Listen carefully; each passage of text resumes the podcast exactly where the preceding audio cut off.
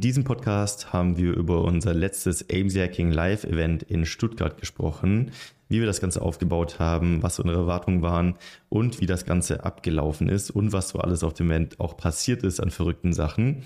Außerdem sprechen wir darüber, ob du eine Passion für Amazon haben solltest und für deine Produkte oder ob es völlig egal ist und du einfach eine Cashflow-Brand starten solltest. Was sind die Vor- und Nachteile? All das klären wir heute in der Folge. Viel Spaß!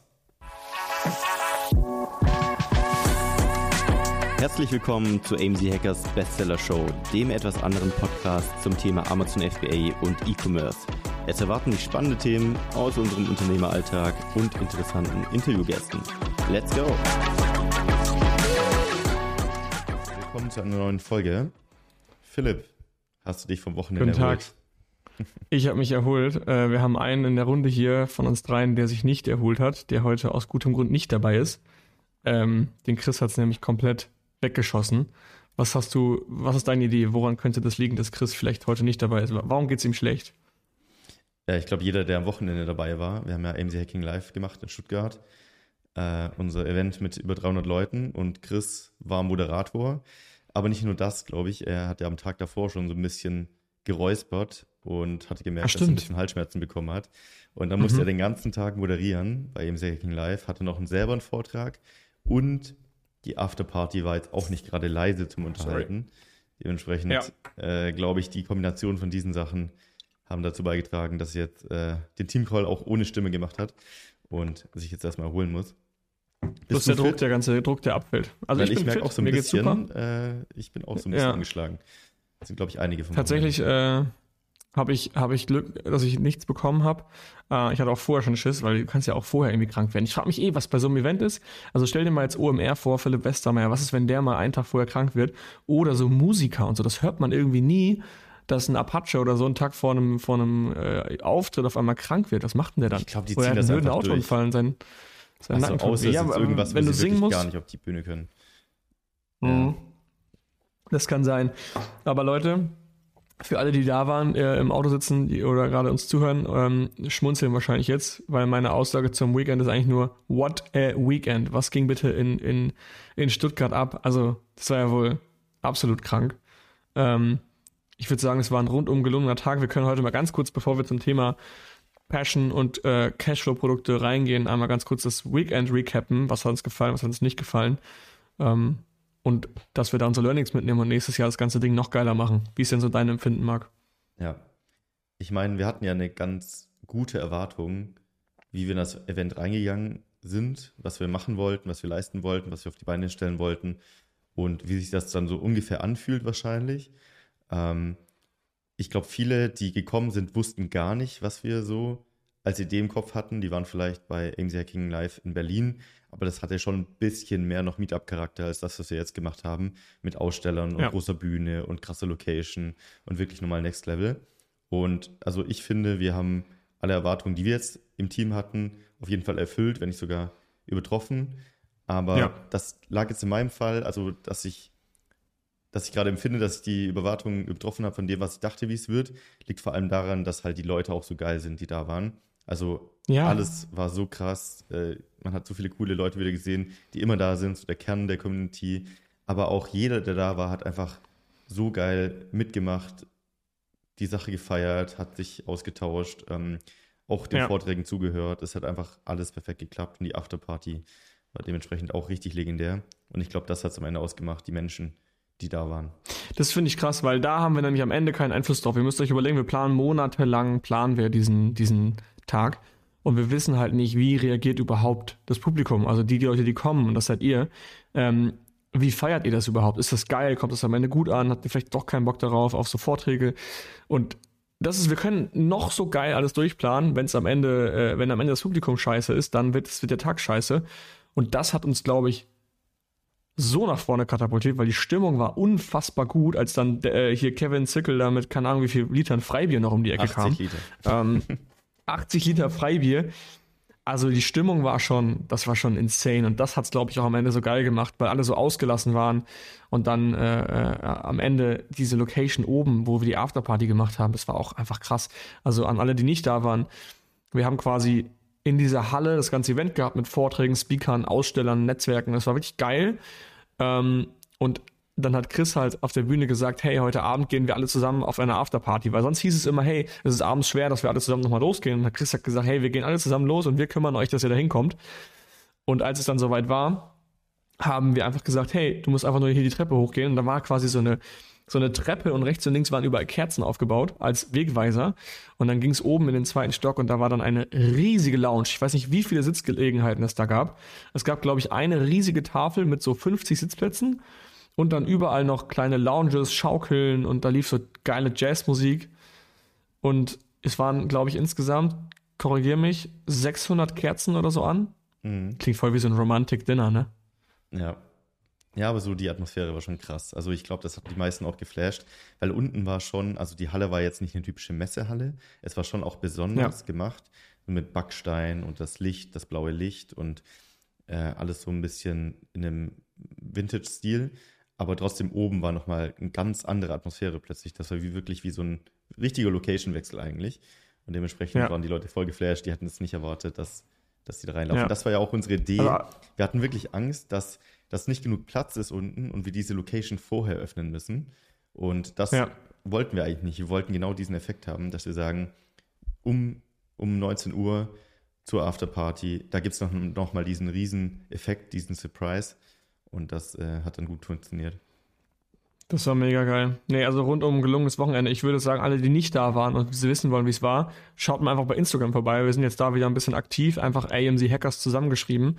Da seht ihr ein paar Bilder. Wir haben nämlich auch 17 Awards übergeben an dem Tag selber. Also wir hatten irgendwie, ich glaube, 10 Goldseller, dann hatten wir ein paar Platin Awards, also Gold Award für 20.000 erreicht, Umsatz pro Monat, Platin Award für 100.000 erreicht. Also du kriegst quasi immer den Award, wenn du deine Community abgeschlossen hast. Also du machst, bist in der Gold-Community, wenn du 20k knackst, kriegst du deinen Gold-Award und darfst dann in Platin. Und dann spielst du so lange bei Platin mit, bis du deinen Platin-Award kriegst, nämlich bei 100k und dann darfst du in Diamant. Ähm, und Diamant spielst du so lange, bis du quasi 250k Umsatz machst und dann gibst du, gibt's, genau, pro Monat. Dann gibt's Rubin. Ähm, ah nee, sorry, Diamant, dann gibt's Diamant. Also ab 250k, ab 500k gibt's Rubin und ab einer Million gibt's Smaragd. Also eine Million Euro im Monat. Das ist, glaube ich, gar nicht so rübergekommen, als wir den Award übergeben haben, dass einfach eine Million im Monat zwölf Millionen im Jahr sind.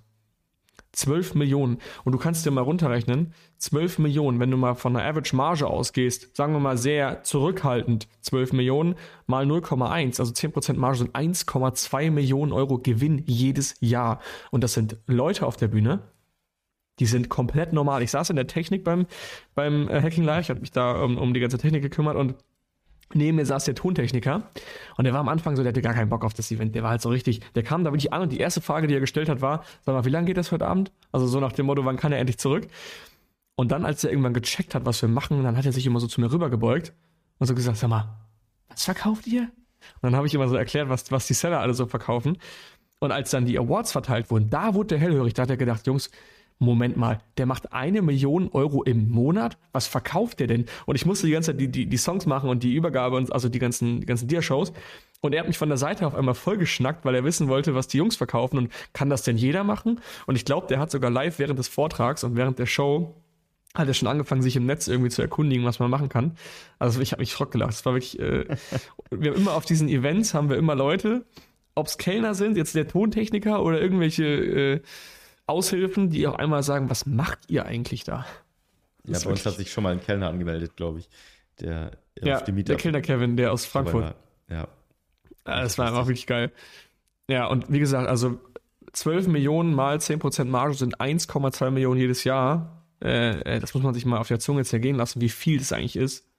Und da haben wir zwei Awards von übergeben auf dem Event. Das heißt nicht, dass wir nur zwei Leute davon haben. Also das sind wirklich Leute, die bereichern die Community und wir haben wirklich alle da. Also wir wollen hier auch bald mal im Podcast welche holen, die gerade sich den Gold Award geholt haben, also wirklich nur 20.000 Euro Umsatz gerade geknackt haben.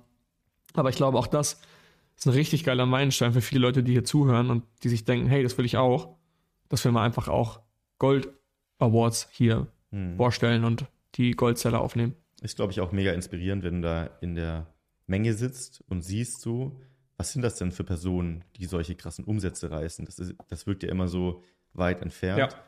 Und da wurde einmal richtig klar, okay, das ist eigentlich der Average Dude oder äh, das Average Mädel, was halt genauso ist wie du und einfach Gas Ja. gegeben hat. Und dann. Ganz normale. Menschen. Ich habe auch einen, einer, der sich jetzt den eine Mio Award geholt hat, der kam vorher noch kurz zu mir an, habe ich ihn gefragt, hey, hast du Bock mal in einen Podcast zu kommen? Und er so, nee, nee, nee, ich stehe nicht so gerne in der Öffentlichkeit.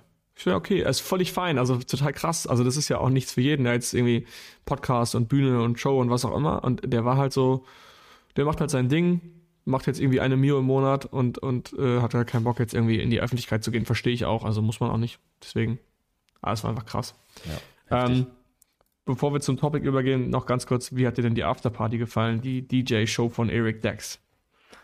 Also das Ende, ich habe schon direkt danach gesagt, das war so das Sahnehäubchen des ganzen Abends. Also was Erik da abgerissen hat äh, als DJ, ähm, unglaublich. Ich glaube, viele wussten gar nicht, dass Erik äh, früher, er sagt ja immer in seinem früheren Leben, ein richtig bekannter internationaler DJ war, der da überall in Russland und USA und im Flugzeug und wo auch immer aufgelegt hat bei den Olympischen Spielen und MTV. Und äh, viele dachten so, okay, der Erik legt da jetzt auf, äh, mal gucken, was daraus wird. Der spielt so ein paar Lieder ab, aber der hat halt auch so eine richtig geile Show draus gemacht und hat halt wirklich Ja. alles abgerissen und die Lieder so krass an die Menge angepasst. Und am Anfang war es so, äh, man muss sich vorstellen, es gab halt Essen und dann stückweise wurde die Musik immer lauter und lauter und so auch, ja, die Art der Musik hat sich dann stückweise angepasst. Und am Anfang, wie es halt so normalerweise ist, stehen alle noch so verteilt und reden. Und irgendwann haben sich so ganz, ganz leicht, so ganz, ganz kleine Gruppen gebildet, die sich so ein bisschen bewegt haben zur Musik, aber auch so ein bisschen langsam. Und dann wurde es immer mehr und dann ist der Kreis größer geworden. Und irgendwann äh, haben wir gesagt, hey, lass doch ähm, vors DJ-Pult gehen. Und das war so der Anfang davon, dass es dann richtig eskaliert ist. Und plötzlich, wirklich innerhalb von, ich weiß nicht, zwei Minuten oder so, hat sich die ganze Fläche gefüllt mit Leuten. Es musste nur einer den Anfang machen, sich ganz nach vorne hinzustellen. Und plötzlich standen da wirklich, ich weiß es nicht mehr, 30, 40, 50 Leute vor diesem DJ-Pult und sind sowas von geisteskrank abgegangen. Und Erik hat das natürlich auch bis zum Maximum noch gepusht und hat so richtig die Crowd noch äh, gelesen und geschaut, was man als nächstes reinpacken kann und so. Und das war einfach richtig heftig. Also Ich habe noch nie. gestern Äh, im ähm, Platin-Call und äh, da haben viele dis, den Satz begonnen mit, ich bin immer noch ein bisschen heiser, aber Punkt, Punkt, Punkt. ich habe noch nie ähm, so eine hohe Conversion Rate an Tänzern gesehen. Also so eine heftige Feier. Weiß ich nicht, ob ich die schon mal hatte, sei mal dahingestellt, aber die, die Qualität oder nee, die Anzahl der Leute, die sich zum Tanzen bewegt haben, das habe ich noch nicht erlebt. Also wirklich, da waren Leute in dieser Crowd mittendrin, wo ich gedacht habe, tanzen eigentlich nicht. Und die sind auch so langsam so von außen äh, so ran an die Menge. Jeder hat sich mitziehen. Das war mal die Scooter und ich kam da rein, ich war die ganze Zeit draußen. Ich war die ganze Zeit draußen mit am Reden, weil draußen halt ruhiger war zum, zum, zum Sprechen. Dann komme ich so rein und sehe, so, was ist hier denn los, Alter? Alle sind ausgerastet, also wirklich komplett. Und ähm, ihr kennt das immer, wenn, so, wenn du in so einer Tanzgruppe stehst, dass dann so fünf, sechs Leute hochspringen und dann siehst du immer so in der Crowd so fünf, sechs Leute, die gerade die gerade richtig abgehen. Und so diese, diesen, diese, diese kleine Gruppen hatten wir überall auf der Tanzfläche. Also irgendwie, also das, das habe ich noch nie gesehen. Das war so krass. die einfach nur durch die Luft gesprungen ist und völlig abgedreht ist. Ja. völlig abgedreht. Alle, alle aber auch so mit dem Kopf am Schütteln immer in den Pausen, so, was ist hier los gerade? Und es war, also wirklich, es war halt, klar, äh, nur, nur Jungs irgendwie, ich glaube, da sind noch äh, drei, vier Mädels rumgehüpft, hüpft, aber da können wir halt nichts für. Das ist halt leider die äh, Quote an, an, an Seller und Sellerinnen. Ja, Ja, können wir nichts tun. Auf jeden Fall legendäre Afterparty. Also für alle, Mega die geil. zuhören, macht euch ein fettes, fettes, rotes X in den Kalender am 27.01.2024.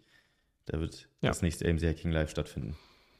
27. Januar 2024, AMC Hacking Live 3.0 sogar schon.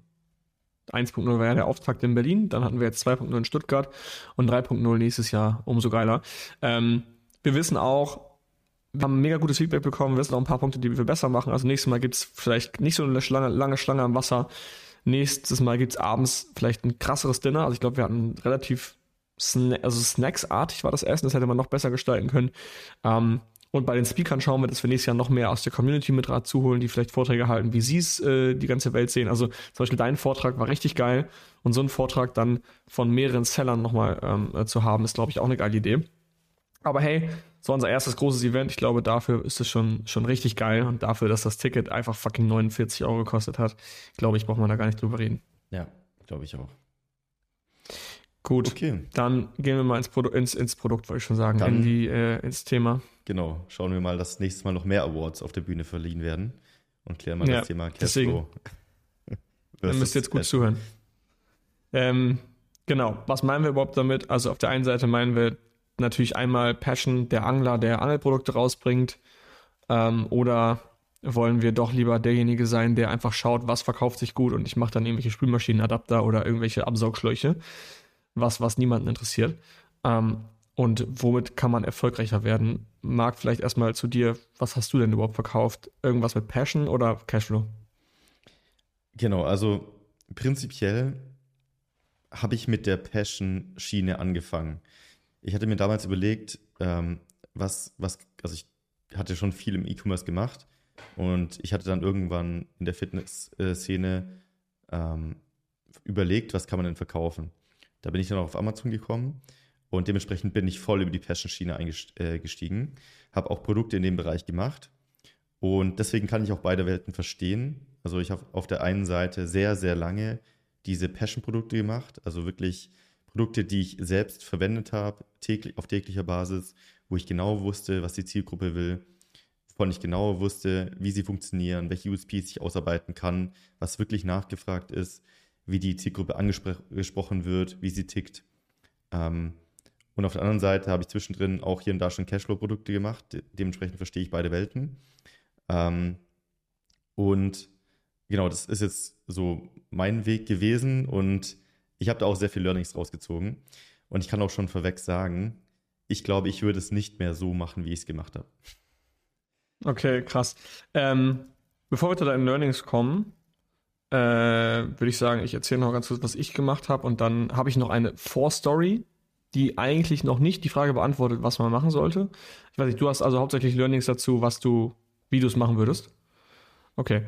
Ähm, also bei mir war es so, ich habe einfach genau das Gegenteil gemacht. Ich habe einfach, mir war völlig egal, was ich verkaufe, hauptsächlich verkaufe irgendwas, wovon ich leben kann am Ende des Tages. Ähm, und das hat auch ganz gut funktioniert und ich glaube, es shiftet sich halt immer mehr dahin, dass du schon eine Brand brauchst. Da haben wir auch in der Neujahrs-Convention mit den Aggregatern drüber gesprochen, die die Exits halt eben vollziehen, dass die immer mehr Wert darauf legen, dass die halt eine Brand kaufen, die ja wirklich Hand und Fuß hat. Was aber nicht heißt, dass du eine Brand machen musst, die unbedingt Angelzubehör verkaufst, wenn du, wenn du Angler bist, sondern was bedeutet, dass du eine Nische suchst, die eben gut funktioniert und Alltag einfach zuerst auf die Nummern schaust, auf die Zahlen und dann halt eben, wenn du natürlich Glück hast, dass das deine Passion ist, dann hast du Glück. Ne? Also meine, meine neue Brand, die ich jetzt äh, launche im März, die wird auch ein Passion-Projekt sein. Aber das war im Endeffekt einfach nur Glück, weil ich da eine Möglichkeit gesehen habe. Ähm, und ich würde halt niemals von vornherein nur aus Passion sagen, hey, ich bin jetzt der krasse Pumper, jetzt brauche ich ein neues Whey-Protein, weil der Markt von Whey-Protein ist einfach fucking voll, da brauche ich halt nicht reingehen. Ja. Ich denke, es ist auch wieder so eine Fokussache, ähm, weil du halt viel in deinem Bereich, also in deinem Passion-Bereich natürlich nachdenkst und Dinge siehst, kommst ja. du wahrscheinlich eher drauf. Aber was wir auf Amazon machen wollen, ist, und was wir auch in unserer Goldgruppe äh, beibringen, durch die ganzen Analysen und Formulare, die wir bereitstellen, dass man einfach sehr datengetrieben arbeitet mit Tools arbeitet, schaut, was hat wirklich gute KPIs, was hat gute Margen, wo ist der Markt gut, wo ist die Konkurrenzsituation gut, etc. etc. Und dann erst äh, auch im zweiten Schritt überlegt, wie bringe ich das denn, also wie tickt die Zielgruppe und so weiter. Und ich glaube, man kann ja. sich in fast jede Zielgruppe einarbeiten.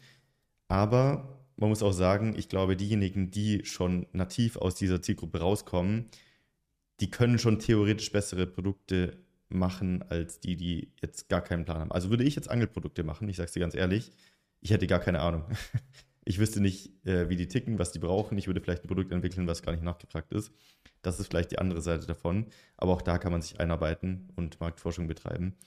Ähm, deswegen, das sollte kein Hindernis sein. Kennst du das Buch ähm, Be So Good They Can't Ignore You? Der Titel sagt mir was, aber ich habe es, glaube ich, nie gelesen. Ja, das ist ein Advice für alle, die sich mit dem Thema Passion so ein bisschen beschäftigen und halt verstehen wollen, was eigentlich Passion ist. Und das Buch heißt Be So Good They Can't Ignore You. Könnt ihr mal bei Google oder Amazon eingeben. Und die, die Moral dieses Buches ist eigentlich, dass Follow Your Passion is Bad Advice. Also es ist nicht unbedingt ähm, ratsam, seiner Passion zu folgen. Ganz einfach aus dem Grund, dass es keine pre-existing Passion gibt. Also es gibt keine Passion, die du schon hast und auf die du warten musst, Ähm, und wenn du nämlich glaubst, dass es eine pre-existing Passion gibt, dann hast du ein, ein sogenanntes, du hast eigentlich nie die Mindset, weil du guckst die ganze Zeit die Welt an und schaust, was kann mir die Welt geben, was im Endeffekt mir ähm, den Mehrwert bietet, dass ich meiner Passion nachfolgen, nachfolgen, nachgehen kann. Ähm, und dadurch läufst du die ganze Zeit durch die Welt und wartest eigentlich nur darauf, bis du eine Passion hast. Aber in der Wahrheit ist es so, dass eigentlich eine Passion erst dadurch entsteht, dass du Dinge wiederholst und machst und darin Erfolg hast. Dass du also quasi in ein Craftsman-Mindset gehst, so nennt er das in dem Buch, und du selber dafür sorgst, dass du deine Passion ausarbeitest und halt eben besser in etwas wirst und dann wird es deine Passion. Das finde ich halt super interessant an dem Buch, ähm, dass zum Beispiel äh, ein, ein Cristiano Ronaldo nicht unbedingt passionierter Fußballspieler ist, weil er es liebt, den Ball zu treten, sondern er liebt es, das Ganze drumherum, er liebt es, gut im Training zu sein, er liebt es, Anerkennung zu kriegen, er liebt es, ins Stadion zu laufen und von den Zuschauern bejubelt zu werden und halt eben als Star gefeiert zu werden. Und dann dieses Game zu zocken mit dem höheren Ziel dahinter, ein Tor zu schießen, um dann das Spiel zu gewinnen. Was nicht unbedingt die Passion ist, ist jetzt loszusprinten und den Ball hinterher zu rennen, weil das ist erstmal im ersten Augenblick langweilig ähm, und die Passion kommt dann hinten raus. Und ähm, was die in dem Buch vorgestellt haben, ist, dass man halt eine Testgruppe befragt hat, ähm, die nach, nach zehn Jahren Arbeit. Und man hat befragt, einmal so Leute, wo man glaubt, dass sie ihren Job aus Passion machen. Zum Beispiel ein Arzt, ein Chirurg oder solche Leute, die halt wirklich, oder Fußballer, die wirklich ihre Arbeit machen, wo du denkst, okay, das ist deren Passion. Und man hat aber auch Leute befragt, die einen ganz normalen Job machen. Hausmeister, Assistenz der Geschäftsführung, ganz normale Fließ äh, Fließbandjobs, weiß ich jetzt nicht, ob die auch dazu zählen, aber ich schätze mal, dass halt wirklich jeder Job befragt wurde. Und nach zehn Jahren Arbeit war die Prozentzahl an Leuten, die gesagt hat, sie macht ihren Job aus Passion, exakt gleich. Das kann man gar nicht sich vorstellen. Eigentlich glaubt man ja, ist jemand, der Arzt ist, einen geileren Job hat als ein Hausmeister zum Beispiel. Ja, äh, auf den ersten Blick klingt es so. Aber die Prozentzahl an Leuten, die es aus Passion macht, ist wahrscheinlich bei allen gleich gering. Also ein Chirurg macht das nicht aus Passion. Der, der ist nicht Chirurg, weil er, weil, er, weil er jetzt irgendwie super geil findet, jetzt Menschen aufzuschnibbeln, ähm, sondern er ist passioniert dabei, weil er angefangen hat, sich dieses Skillset anzueignen und damit Menschen einen Mehrwert bietet und dieses, dieses Ding dahinter halt viel wichtiger ist als eine pre-existing Passion. Also das ist ein bisschen schwer zu erklären. Man muss auf jeden Fall dieses Buch dafür lesen.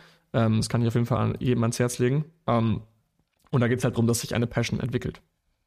Ja, ja vor allem musst du es ja erst tun. Also äh, natürlich dieses Drumrum, wie du es beschrieben hast, aber du wirst ja erst dann passioniert für etwas, wenn du Fortschritte machst. Also jeder ja. wird wahrscheinlich im ersten Mal Basketball schlecht sein. Und du wirst einfach genau, besser stimmt. und dadurch merkst du, oh, das macht ja Spaß, wenn ich da rein treffe. Und dann wirst du noch besser und noch ja. besser. Und plötzlich wird es deine Passion. Niemand, und das ist auch immer das Thema so, viele sagen ja, ja, ich will mal ein Jahr Work and Travel machen, mich selbst finden, meine Passion finden. Das, das wird nicht funktionieren. Du musst einfach 50 verschiedene Sachen am besten testen und schauen, wo du besser wirst und ob es dir dann Spaß macht oder nicht. Und so findest du wahrscheinlich eher deine Passion, als wenn du dich in den ja. Wald setzt und äh, hoffst, jetzt die Erleuchtung zu bekommen. Einfach ausprobieren. Genau. Dieses Passion-Mindset ist halt, du fokussierst dich darauf, was bietet mir die Welt, was ich machen kann. Ich suche einfach. Ich, ich gucke und vielleicht läuft es mir irgendwann über den Weg. Und was du halt brauchst, ist dieses Craftsman-Mindset, dass du halt auf der Welt bist, um zu fragen, was kann ich der Welt bieten? Was kann ich der, was ist rare and valuable, was ich der Welt bieten kann, sodass ich auch einen rare and valuable Job haben kann. Und ähm, das ist im Endeffekt so, als würdest du den ganzen, dein ganzes Leben lang auf den perfekten Partner einfach nur warten. Du wartest einfach, sitzt zu Hause und wartest, vielleicht findest du irgendwann deinen, deinen Lebenspartner. So, oder du gehst halt hin und machst dich rare and valuable und schaust, dass du halt eine anständige Person bist, gehst vor die Tür und sorgst dafür, dass es perfekt wird. Ähm, so, und er hat auch gerade gesagt, okay, es ist auch sogar messbar, wann Jobs halt eben ähm, passionate sind und wann sie es nicht sind. Und er sagt dabei, dass du drei Dinge entsprechend haben musst in deinem Job, damit die Chance erhöht wird, dass du am Ende eine Passion daraus ziehst. Das ist einmal Creativity, Control und Impact. Creativity ist, du kannst deine eigenen Ideen einbringen und kannst sie auch umsetzen. Also ich kann bei AIM Circus sagen, hey, ich habe Bock auf ein Event, wir machen ein Event. Des Weiteren habe ich Kontrolle, also der zweite Punkt, Control. Ich kann entscheiden, wann, wie und wo ich meine Arbeit mache. Also ich kann selber hingehen und mir die Zeit selber einteilen und selber entscheiden, wie ich meine Arbeit verrichte. Und Impact, am Ende des Tages hat das Ganze auch noch einen Impact und ich äh, erreiche 350 Leute auf einem Event, die zu mir kommen und sagen, hey, das war ein geiles Event und ich habe einen Mehrwert geleistet für die, für die Community. Diese drei Punkte Creativity, Control und Impact, wenn du die in deinem Job hast, dann kriegst du eine Passion Oder dann entwickelst du eine Passion in deinem, in deinem äh, Job. Ähm, und Jobs, die diese drei Punkte delivern, sind halt rare and valuable. Das sind halt Jobs, die sind nicht easy zu kriegen.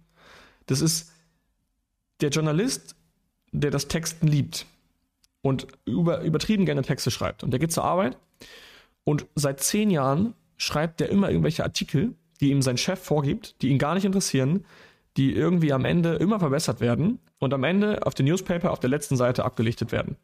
Du kannst noch so ein passionierter Schreiber sein, am Ende hast du keinen Bock auf den Job, weil es dich nervt. Und das ist halt eigentlich der genaue Gegenbeweis, dass du nicht unbedingt aus deiner Passion einen Job machen solltest. Ja, das ist wie der Bäcker oder jemand, der gerne kocht und backt, der dann zum Bäcker wird oder in einem Restaurant arbeitet, mega stressig, der Chef ist ein Arschloch und es ist einfach alles kacke so, dann ist deine Passion auch nicht ausgelebt in dem Szenario. Ähm, ja. Das wird einfach dann nicht funktionieren. Würdest du sagen, dass es, dass man mehr Fokus haben sollte, als Angestellter seine Passion zum Job zu machen, als als Unternehmer?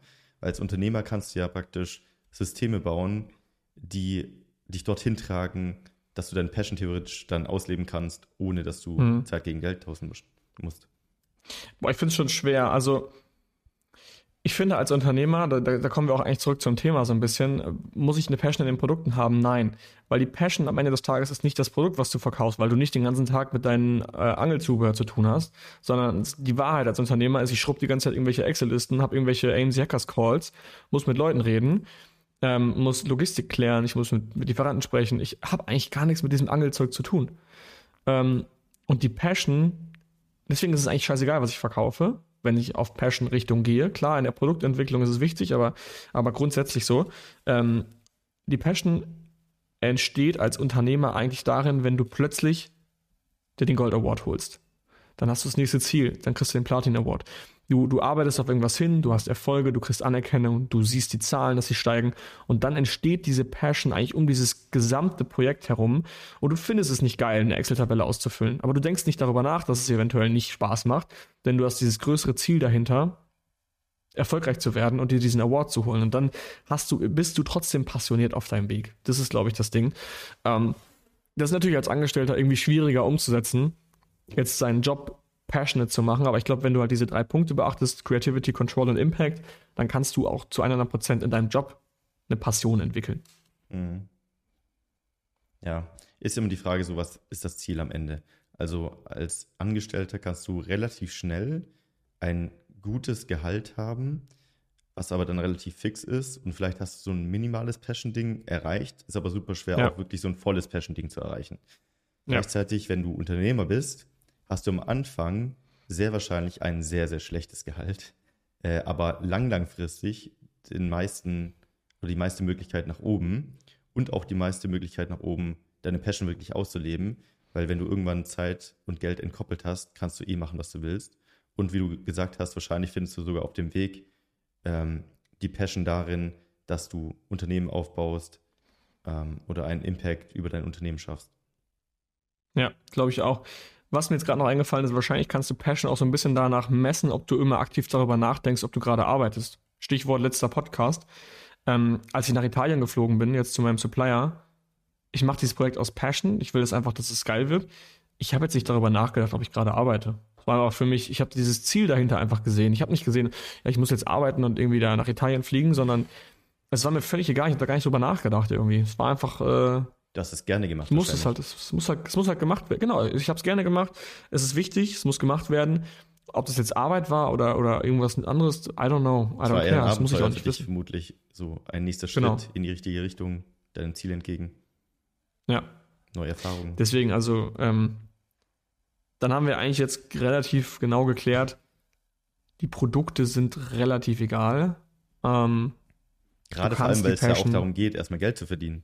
Das ist ja der Punkt. Genau. Und das schaffst du halt dadurch, dass du wirklich genau analysierst, datengetrieben, womit werde ich denn Geld verdienen? und bei den Passion-Produkten, und ich kann es aus eigener Erfahrung sagen, ich habe sehr oft Produkte gemacht, die nicht aus äh, Cashflow-getriebenen Grund entstanden sind, sondern aus Passion-getriebenen Grund oder Zielgruppengetriebenen Grund. Und das kann man auch machen, wenn das das ist, was du machen möchtest. Aber dann verfolgst du gerade nicht das Ziel, wenn du noch am Anfang stehst, einen Schritt weiter zu sein, Zeit gegen Geld zu entkoppeln und unternehmerisch erfolgreich ja. zu werden.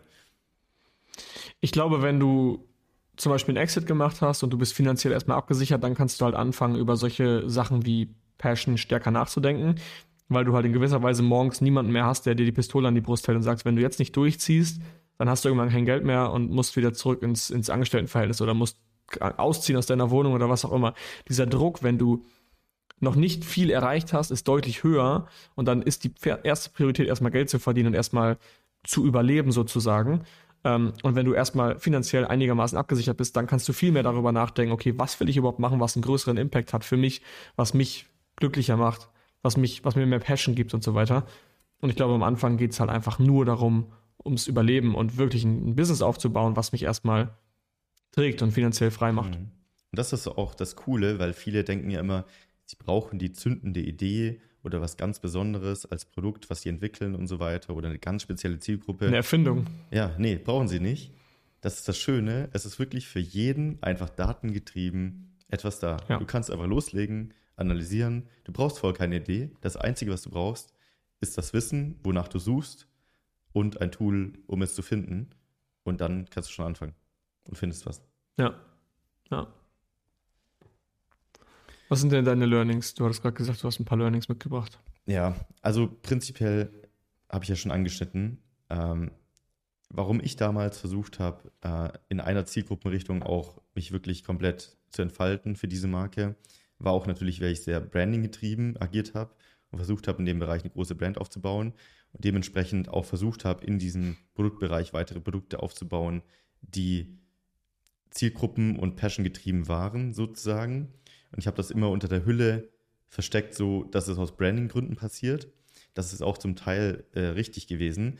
Aber irgendwann musste ich mir auch eingestehen, dass viele der Produkte einfach wirklich wirtschaftlich gar keinen Sinn gemacht haben. Ich dachte zwar in dem Zusammenhang, es trägt der Brand bei, aber man muss auch sagen, wenn es ein kein profitables oder kein sinnvoll wirtschaftliches Produkt ist, dann schadet es dem Unternehmen eher, als es äh, dann dem Branding-Effekt äh, beiträgt in vielen Fällen. Ja. Das ist auf jeden Fall ein Learning. Das zweite Learning ist, ähm, dass viele der Produkte, weil ich einfach eingeschränkter war in diesem Branding-Bereich von dieser Zielgruppe, die ich gemacht habe, nicht den Cashflow gebracht haben, wie wenn ich es in ein anderes Produkt gesteckt hätte, was rein KPI äh, datenbasiert gewesen wäre. Also ich hätte das Geld in andere Produkte stecken können, die hätten wahrscheinlich den drei- bis fünffachen ROI gehabt oder so. Aber ich habe halt immer in diesem Stil weitergemacht und man ist dann irgendwann so ein bisschen gefangen. Ähm, das heißt jetzt nicht, dass man nicht auf Amazon auch eine Brand aufbauen kann und wenn du jetzt in einer Nische bist, kannst du da locker ein paar Produkte machen. Aber man sollte nie vergessen, die Brille aufzusetzen. Wie wirtschaftlich ist das wirklich das Ganze, was ich da gerade mache? Und immer diesen Cash. Und wie sinnvoll. Ja, wirklich im Hinterkopf zu behalten. Und da, da läuft man schnell in diese Falle rein, weil du redest dir das dann ein und äh, du willst das Produkt auch machen, weil du denkst, ach, das wäre auch noch cool, das zu haben und das passt ja perfekt für die Zielgruppe und so. Aber gerade weil wir auf Amazon verkaufen und wenn wir ehrlich sind, auf Amazon sind die meisten Marken Scheinmarken und keine echten Marken, ähm, sollte man immer da wirklich den Fokus auf Cashflow behalten. Ja, es muss wie eine Brand aussehen, aber es muss jetzt keine krasse Brand sein mit eigenem Shop und irgendwie großer Infrastruktur. Es muss halt auf Amazon wie eine Brand aussehen, damit der Kunde halt ein, ein Feeling hat, hey, ich kaufe bei einem anständigen Händler und das ist ja auch der Fall. Also ihr sorgt ja dafür, dass eure Kunden happy sind. Von daher, ähm, ich verstehe, was du meinst. Wenn du ich merke das jetzt bei meiner neuen Brand, das ist auch erst ein Passion-Ding. Du fängst halt schon an, wenn du mehr auf Passion und Brand gehst, dass du dann die teure Verpackung nimmst, dann nochmal irgendwie ein cooles Seidenpapier und das muss dann auch das beste Seidenpapier sein. Dann muss der Karton von innen und außen gedruckt sein, aber es darf nicht der billige Druck sein, das muss die richtige Stanzung sein. Also du machst vielleicht Sachen, wo so ein bisschen verlorene Mühe drin steckt, weil im Endeffekt sieht es der Kunde vielleicht gar nicht. Ähm, und ich glaube, da zu erkennen, was wirklich notwendig ist und was wirklich einen Mehrwert am Ende des Tages bietet und was einfach nur unnötige Zeitverschwendung und vor allem auch unnötige Kosten sind. Diesen Unterschied und diese Differenz zu erkennen, ist, glaube ich, die, die große Gefahr oder Herausforderung dann. Ja, es ist, glaube ich, wichtig zu verstehen, welches Game man gerade spielt. Also jetzt in deinem Fall ist vielleicht sogar wichtig, genau das so zu machen, weil die Experience über zum Beispiel einen Shop anders ist oder der Produktart und die Vermarktung, wie das Produkt vermarktet ist. Aber die meisten von uns spielen ja jetzt in dem Fall erstmal das Amazon-Game und das ist dem Kunden relativ egal meistens, äh, wie es verpackt ja. ist. Es soll funktionieren, es ist ein funktionales Produkt in den meisten Fällen. Da ist nicht viel mit Branding Ähm, ob sich jetzt da jemand mehr Gedanken über die ultimative Unboxing-Experience gemacht hat oder nicht, sei mal dahingestellt, ob das jetzt wirklich den Impact hat. Wenn dafür deine Marge irgendwie um ja. 10% sinkt, dann lohnt sich das wahrscheinlich nicht. Und dementsprechend sollte man immer überlegen, welches Game spiele ich gerade. Und wir spielen das Amazon-Game in meisten Fällen. Und das geht halt darum, ein perfektes Produkt für die entsprechende Erwartung des Kunden zu liefern natürlich, ja. ähm, aber nicht Sachen drum zu bauen, die dann andere Effekte haben, die wir auf Amazon gar nicht ausnutzen können. Stichwort Zielgruppenbesitz etc. Vielleicht hat es auch ein bisschen was mit Pull-Marketing zu tun, weil wir halt relativ viel Pull-Marketing machen. Und bei Pull-Marketing ist ja, der Kunde sucht eh nach dem Produkt und wir müssen einfach nur richtig platziert sein, damit er unser Produkt kauft. Das schaffen wir halt, wenn wir eine hübsche Verpackung haben, machen wir die Verpackung eigentlich nur, damit sie auf dem Titelbild sichtbar ist und ich ein ansprechenderes Bild habe. Ähm, bei, bei Shops machst du ja ein Push-Marketing. Das heißt, du pusht in, in, in die Social-Kanäle, pushst du deine Ad rein und dann hast du viel mehr dieses Customer Lifetime Value Ding, wovon Chris halt auf, der, auf, der, auf dem Event jetzt auch erzählt hat, dass, die, dass der Customer Lifetime Value in einem Shop viel wichtiger ist. Und da willst du, dass die Leute wiederkommen. Und das schaffst du halt, indem du die Leute erstmal zu dir hinziehst. Also mit Push-Marketing ähm, ziehst du sie auf deinen, auf deinen Shop. Das ist ein bisschen, klingt ein bisschen widersprüchlich. Ähm, und dann machst du denen halt eine geile Experience und sagst quasi, ich hab's ja gesagt, mein Produkt ist geil, hier ist die geile Experience damit du dann halt den Kunden wieder zu dir zurückholst und er nochmal was bei dir kauft. Und bei Amazon ist halt so, ja mein Gott, ich brauche halt Batterien für meine Fernbedienung, ich kaufe die jetzt einfach. Ähm, ich brauche da keinen Customer Lifetime Value unbedingt. Äh, also der ist auch, klar, immer nice to have, wenn du Verbrauchsprodukte hast oder wenn du weißt, du kannst, du hoffst auch, dass deine Leute, dass die, dass die Kunden das weiterempfehlen. Aber wenn du einmal deinen dein, dein Organizer für den Schrank gekauft hast, kaufst du ihn nicht unbedingt ein zweites Mal nur, weil die Verpackung jetzt so geil war. Da ist der Fokus halt eben eher auf dem Titelbild. Ja, glaube ich auch. Also ich glaube, man muss sich gar nicht so viele Gedanken machen, äh, wie man manchmal denkt im Amazon Game. Ja. Wenn du ein gutes Produkt hast, eine gute Recherche gemacht hast, gute äh, Marge und so weiter, natürlich gutes, gute Vermarktung für Amazon, dann kann man schon viel reißen. Ja.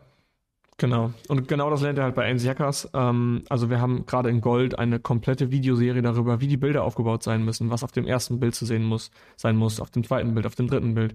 Also wir haben wirklich zu, zu jedem Schritt in deinem, in deiner Laufbahn ein Video gemacht oder verschiedene Videos, die du einfach Schritt für Schritt durchgehen kannst, dann kannst du die umsetzen. Ähm, und das sind so die Best Practices. Und klar gibt es hier und da Produkte, die weichen so ein bisschen von der Standardnorm ab.